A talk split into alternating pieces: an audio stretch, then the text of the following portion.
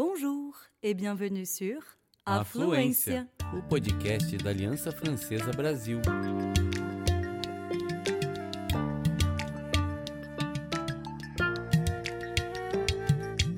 Você está ouvindo Tête à tête. entrevistas em francês ou português.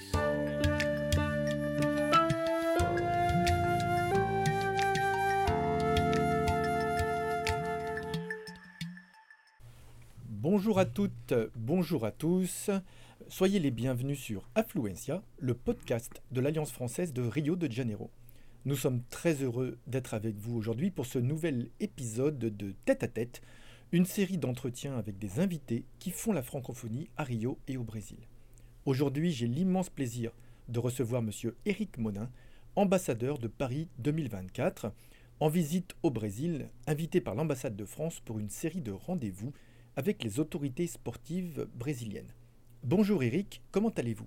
Bonjour, monsieur le directeur de l'Alliance française. C'est un vrai privilège, cher Jean, d'être parmi vous aujourd'hui. Et effectivement, euh, une belle invitation euh, qui est partie de Rio de Janeiro pour aller jusqu'à Brasilia, en passant par, euh, Sao Paulo. Et me voilà de nouveau hein, à Rio de Janeiro, et notamment à l'Alliance française. hein. donc je me réjouis d'être ici aujourd'hui.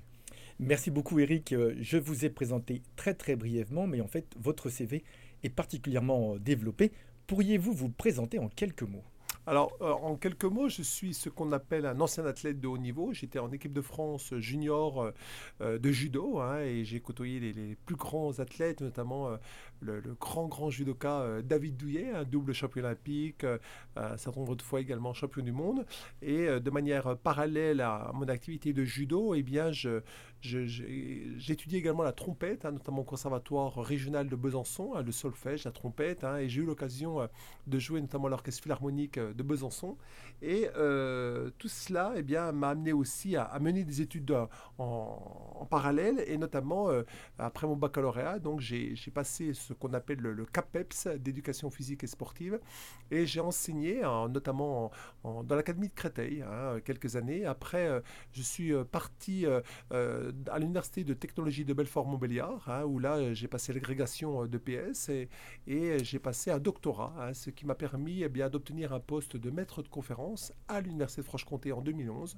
Et depuis euh, 2018, je suis vice-président de cette université de Franche-Comté. Et j'en suis très fier parce que c'est la deuxième plus vieille université de France. Elle a été créée en 1423, donc nous fêtons actuellement ses 600 ans. Donc c'est une très belle euh, ancienne université avec vraiment euh, euh, beaucoup, beaucoup, beaucoup de passion qui l'entoure. hein. Elle, est, elle est multi, je dirais, disciplinaire. Elle est sur six sites, notamment en Franche-Comté. Vous l'avez peut-être reconnu par mon accent, hein, franc-comtois. hein. Je ne suis pas belge, je suis bien franc-comtois. Voilà, donc je suis vice-président de l'université. Et j'ai créé également en 2019 le Centre d'études et de recherche olympique universitaire, qui est le seul et unique centre d'études euh, olympiques en France, reconnu par le CIO. Et j'ai aussi euh, d'autres casquettes d'élu, hein, notamment je suis membre du conseil d'administration du Comité national olympique et sportif français, consultant pour Eurosport, et depuis euh, quelques mois, euh, je suis également membre de la commission éducation olympique du Comité international olympique basé à Lausanne. Et effectivement, vous l'avez déjà mentionné, cher Jean, je suis ambassadeur de Paris 2024 pour, ces, pour cette 33e Olympiade. Ce rôle d'ambassadeur, euh, en quoi consiste-t-il euh, Eric? Alors ce rôle d'ambassadeur, c'est ça va dans le sens notamment de la charte olympique qui a été euh, rédigée, écrite par Pierre de Coubertin en 1908. C'est de promouvoir, euh, de manière un peu utopique, un peu angélique, mais c'est quand même une réalité, de promouvoir eh bien l'interculturalité, hein, le, respect des personnes, la, neutralité politique, euh, des principes éthiques, mais également de combattre la discrimination hein, liée au genre, liée au sexe, liée à la religion. Donc en fait, de promouvoir, je, dirais de manière un peu utopique, mais quand même l'amitié, le respect, hein, euh, l'excellence hein, dans un monde, dans un monde meilleur, un petit peu, vous savez, un monde, euh, je dirais, euh, euh, qui doit conduire un petit peu à ces fameux adages de- du poète satirique euh, Juvénal du IIIe siècle après Jésus-Christ, hein, ce fameux adage, anima sana in corpore sano, d'essayer d'aller vers tendre vers une personne bien dans sa tête dans son corps, d'avoir une personne en quelque sorte qui, qui puisse euh, additionner eh bien, euh, euh, des choses qui lui permettent de vivre pleinement, sereinement, dans une logique de bien-être, eh bien, le monde dans lequel il est. Et je crois qu'on est un peu dans l'esprit carpétien, mais surtout, surtout aussi dans, dans un quelqu'un qui cultivait ça très bien, cet équilibre entre le corps et l'esprit, hein, quelqu'un que vous connaissez bien évidemment, qui s'appelle Platon, mais comme vous le savez, Platon, c'est pas son vrai nom. Hein. Platon, ça veut dire large épaule. Hein. Son vrai nom est Aristoclès. Et donc, en fait, Aristoclès, hein, eh bien, réussissait en quelque sorte à, additionner un, eh bien, un corps parfait euh, dans une tête bien faite. Et donc, je crois qu'il est l'illustration même, notamment de ce concept d'olympisme. Adam, Adam, anima sana incorpore sano. Effectivement, euh, on n'est pas surpris d'entendre euh, des références à la Grèce antique, puisque mhm. c'est là que sont nés les Jeux olympiques. Mais ce que je trouve particulièrement intéressant, ce sont les valeurs de l'olympisme. Vous mhm. avez parlé de, dialogue, de respect, mhm. euh, vous avez parlé euh, d'apolitisme. Ce sont un petit peu les valeurs de l'Alliance française également. Oui. Ce n'est donc pas surprenant qu'on se retrouve aujourd'hui à enregistrer euh, ce podcast. je voulais vous poser une question dans le même sens. Pourriez-vous nous, nous, expliquer rapidement cette fascination pour le mouvement olympique qui vous a conduit à en être un des plus grands spécialistes mondiaux? Bah, en fait, c'est quelque chose d'assez incroyable. C'est assez incroyable, c'est que euh, en 1984, euh, eh bien, je suis en colonie de vacances en tant que colon, hein, j'ai 16 ans, et euh, mes parents m'inscrivent pour tout simplement, eh bien, comme ils n'avaient pas la possibilité de partir en vacances, ils, m'inscrivent pour suivre un, camp itinérant en Grèce. Et là, donc, je fais le tour de la Grèce, je fais Athènes, je fais Delphes, et là, j'arrive à, à, Olympie, et là, je suis mais, émerveillé par ce site, à ce site antique avec le temple de Zeus, le temple d'Héra, avec euh, l'Altis, hein, ce fameux sanctuaire, avec euh, euh, le village olympique avant l'heure en quelque sorte, hein, avec le palestre, avec le gymnase. Et là, je sais pas, quelque chose un petit peu comme, une, comme un peu une espèce de révélation, hein, comme quoi ce, site eh bien, me parle, me parle. Et en 1984, là, les choses se font ainsi. Et puis, euh, bon an, mal an, euh, mon activité judo marche bien et en 1986, j'intègre l'équipe de France. Et là, en fait, je côtoie eh bien, des grands, grands champions qui, ont, qui reviennent ou qui vont aller aux Jeux Olympiques. A notamment un de mes entraîneurs, hein, notamment à, l'INSEP, lorsque je, suis en stage à l'équipe de France. Hein. c'est quelqu'un qui s'appelle Angelo Parisi, un grand, grand champion, hein, un grand champion euh, de judo, euh, euh, champion olympique en 80 à, Moscou. Et en 1984, eh bien, lui-même réussit à, faire une deuxième finale olympique après celle de Moscou en 84 à Los Angeles. Il va perdre contre Saito, mais néanmoins, il fait vice-champion olympique. Et ces personnes, je les rencontre. Et 84, 85, 86, ça y est, je suis dans un environnement un petit peu euh, euh, très très Grèce, très Grèce antique, très euh, des grands champions, la Grèce et tout un petit peu prend sens dans mon esprit et je me dis c'est incroyable, c'est ce, site me parle, voilà, me parle. Et après le, le baccalauréat, eh bien, je me retrouve notamment en cours, en première année de, STAPS pour faire professeur de PS.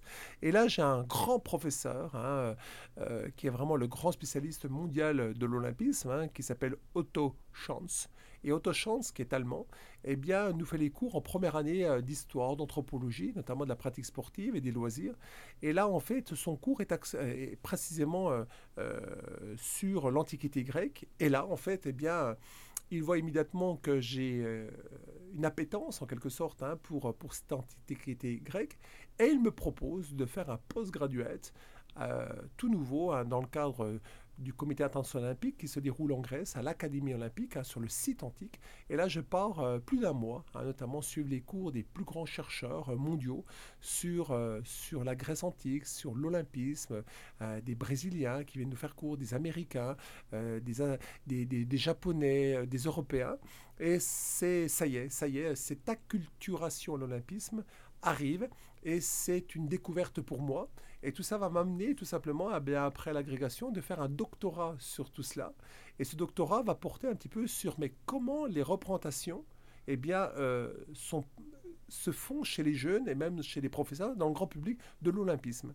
Et j'ai voulu mesurer en quelque sorte eh bien, euh, le décalage qu'il y avait ou pas entre les représentations et la mise en pratique donc quelque chose d'abyssal ou, d'un peu moins. Mais en tout cas, c'est ça. Voilà, ça m'a conduit à tout cela. Et je vous dis, cette fameuse révélation de 1984.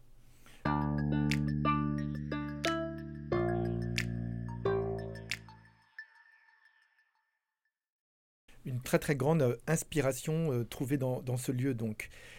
Éric Bonin, parlons un petit peu des, des langues de l'olympisme. Mhm. Les Jeux olympiques se déroulent dans presque tous les pays du monde. Mhm. On y parle donc toutes les langues du monde, d'autant plus que ces, ces Jeux accueillent des athlètes du monde entier. Mais quelles sont les langues officielles de l'olympisme?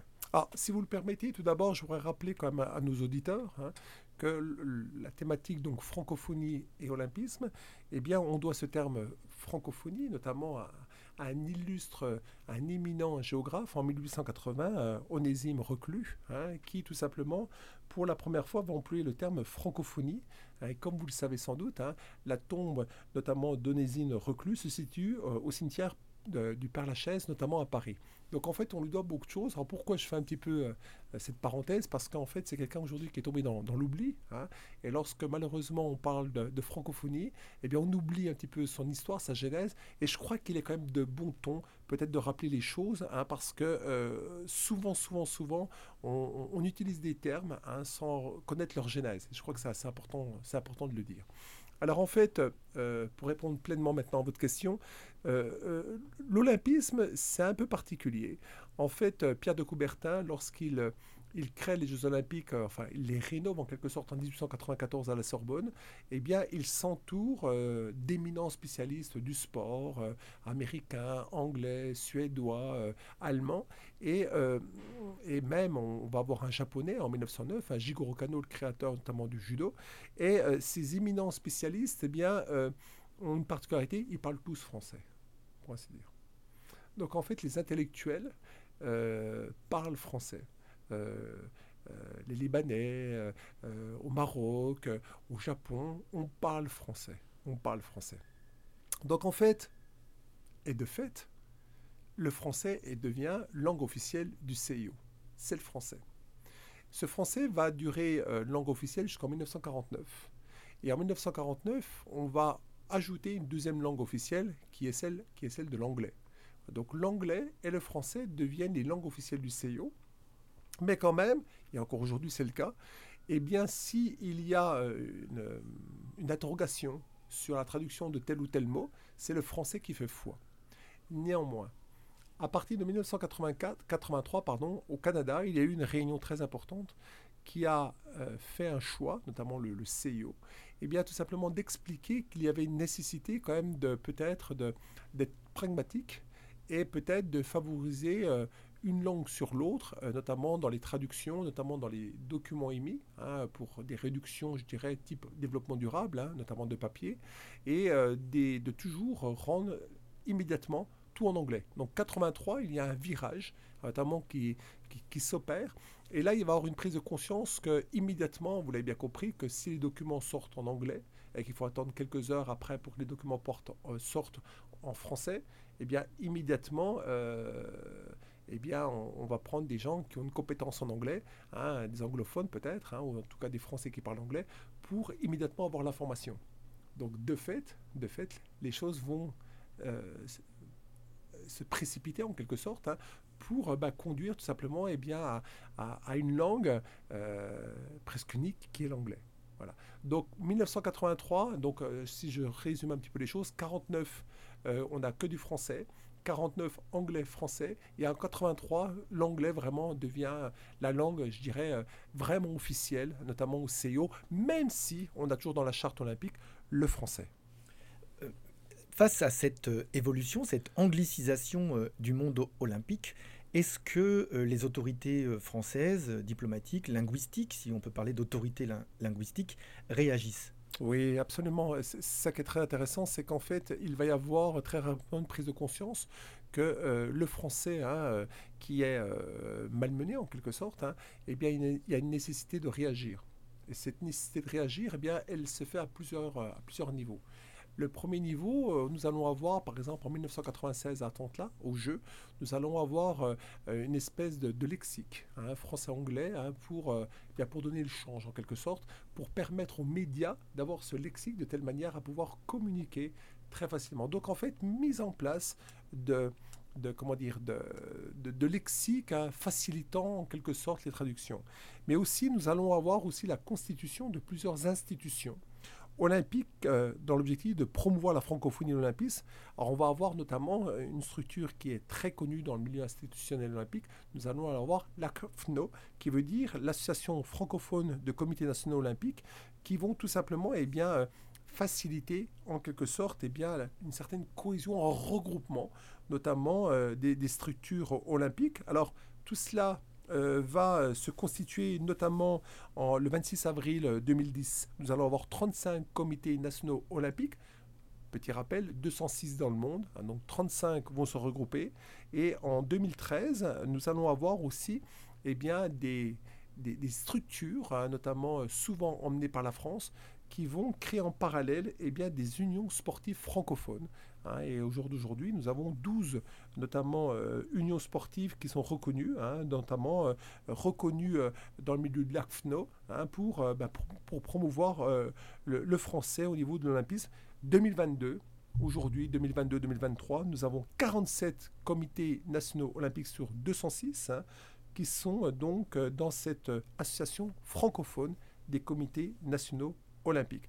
Donc c'est pour vous dire qu'en fait aujourd'hui il y a vraiment cette prise de conscience qu'il y a une nécessité de, bien de d'essayer de pallier notamment ce, problème hein, de, du, français, mais ce n'est pas aussi simple que ça, euh, parce que euh, souvent on s'aperçoit qu'aux Jeux Olympiques, eh bien, le français est un petit peu malmené, notamment moi j'ai eu l'occasion de le voir à, Pyeongchang, hein, aux Jeux Olympiques d'hiver de 2018, où le français eh bien, était un petit peu laissé à l'abandon hein, quelque part, et euh, globalement, et je crois qu'il faut être très vigilant excessivement vigilant sur tout cela. Et c'est la raison pour laquelle eh bien, les institutions nomment généralement un grand témoin de la francophonie hein, aux Jeux olympiques et paralympiques. Et dans les années 1990, donc, comme je viens de le dire, le français est en net recul. Et à partir de 1995, eh bien, la France va mettre en place un groupe de travail interministériel hein, qui va se nommer le français langue du sport pour développer une stratégie de coopération linguistique avec les villes hautes des Olympiades ou des Jeux Olympiques d'hiver. Donc cela date de 1995 et nous allons avoir tout simplement eh bien, des, grands témoins hein, des grands témoins qui vont tout simplement eh bien, euh, euh, venir euh, aider à la promotion. Et nous allons avoir par exemple Hervé Bourges, Hein, qui sera grand témoin pour Athènes en 2004. Nous allons avoir euh, Jean-Pierre Raffarin notamment en 2008, Michael Jean en 2012. Nous allons avoir euh, Thierry Marx en 2020. Et nous allons avoir la même chose, notamment pour les Jeux Olympiques euh, d'hiver. Hein, notamment, si je prends par exemple les Jeux Olympiques de Pyeongchang en 2018, nous allons avoir Fleur Pellerin, hein, qui va être le, grand témoin notamment de ces... de, ces Jeux olympiques, été ou hiver. Les Jeux olympiques de, Paris 2024 se veulent assez révolutionnaires, mm. jusqu'à prendre euh, un bonnet phrygien, symbole des révolutionnaires français euh, des années 1790, comme, comme mascotte. Alors, peut-on s'attendre à une politique ou une stratégie linguistique révolutionnaire pour euh, dynamiser l'usage du français pendant les Jeux de Paris 2024 Oui, alors c'est très très intéressant votre question parce qu'en fait a été mis en place, notamment dans le cadre de Paris 2024, eh bien, une délégation générale à la langue française et aux langues de France, hein, euh, tout simplement pour euh, franciser, ou en tout cas euh, tendre vers, vers une pratique de la langue française dans le cadre de la 33e Olympiade de Paris 2024.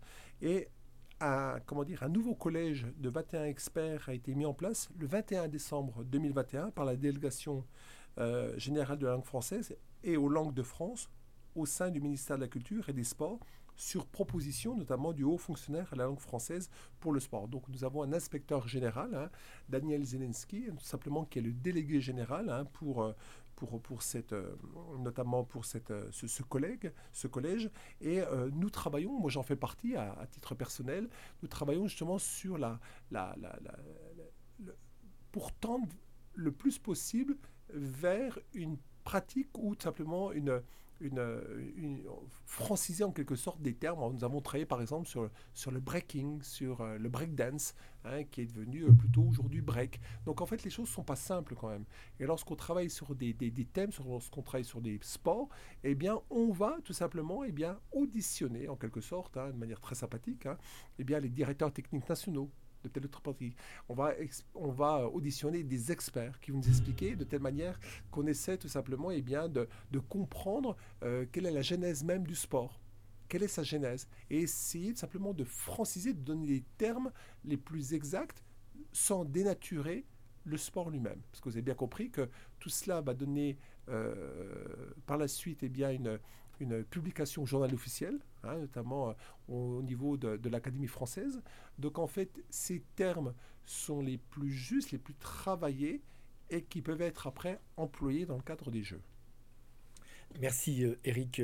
Les Jeux olympiques de Paris 2024 sont dans 80, 496 jours aujourd'hui. Quels sont les prochains grands rendez-vous sportifs euh, et les grandes étapes de leur préparation euh, d'ici euh, le mois de juillet 2024 alors, en fait, euh, notamment pour la France, il y a des, grands rendez-vous. Il y a le rendez-vous notamment de septembre, parce que nous avons la, journée internationale du sport universitaire, qui est le 19 septembre. On a la journée nationale du sport scolaire également. Donc, euh, une date assez, euh, assez, assez prisée. Ça fait une dizaine d'années, en fait, notamment que le mois de septembre est un moment fort hein, de la rentrée hein, au niveau national et international. Après, nous avons une deuxième un deuxième rendez-vous qui est ce qu'on appelle la semaine olympique et paralympique. Alors cette semaine olympique et paralympique se déroule cette année du 3 au 8 avril 2023. Elle, sera organisée de nouveau en 2024.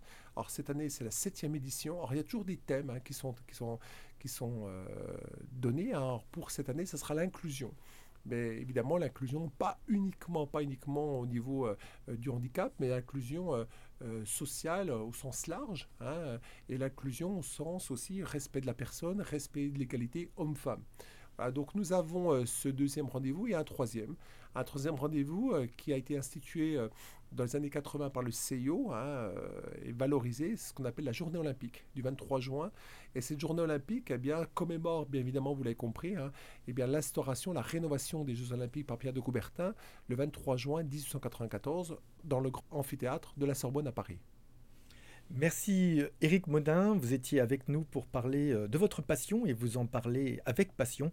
Les Jeux Olympiques, euh, on vous retrouve, euh, aura l'année prochaine pour ce très grand événement sportif, puisque la ville de, Besançon et votre université accueillera un grand symposium qui aura lieu les 23 et 24 juillet, deux jours avant l'ouverture des Jeux, le 26.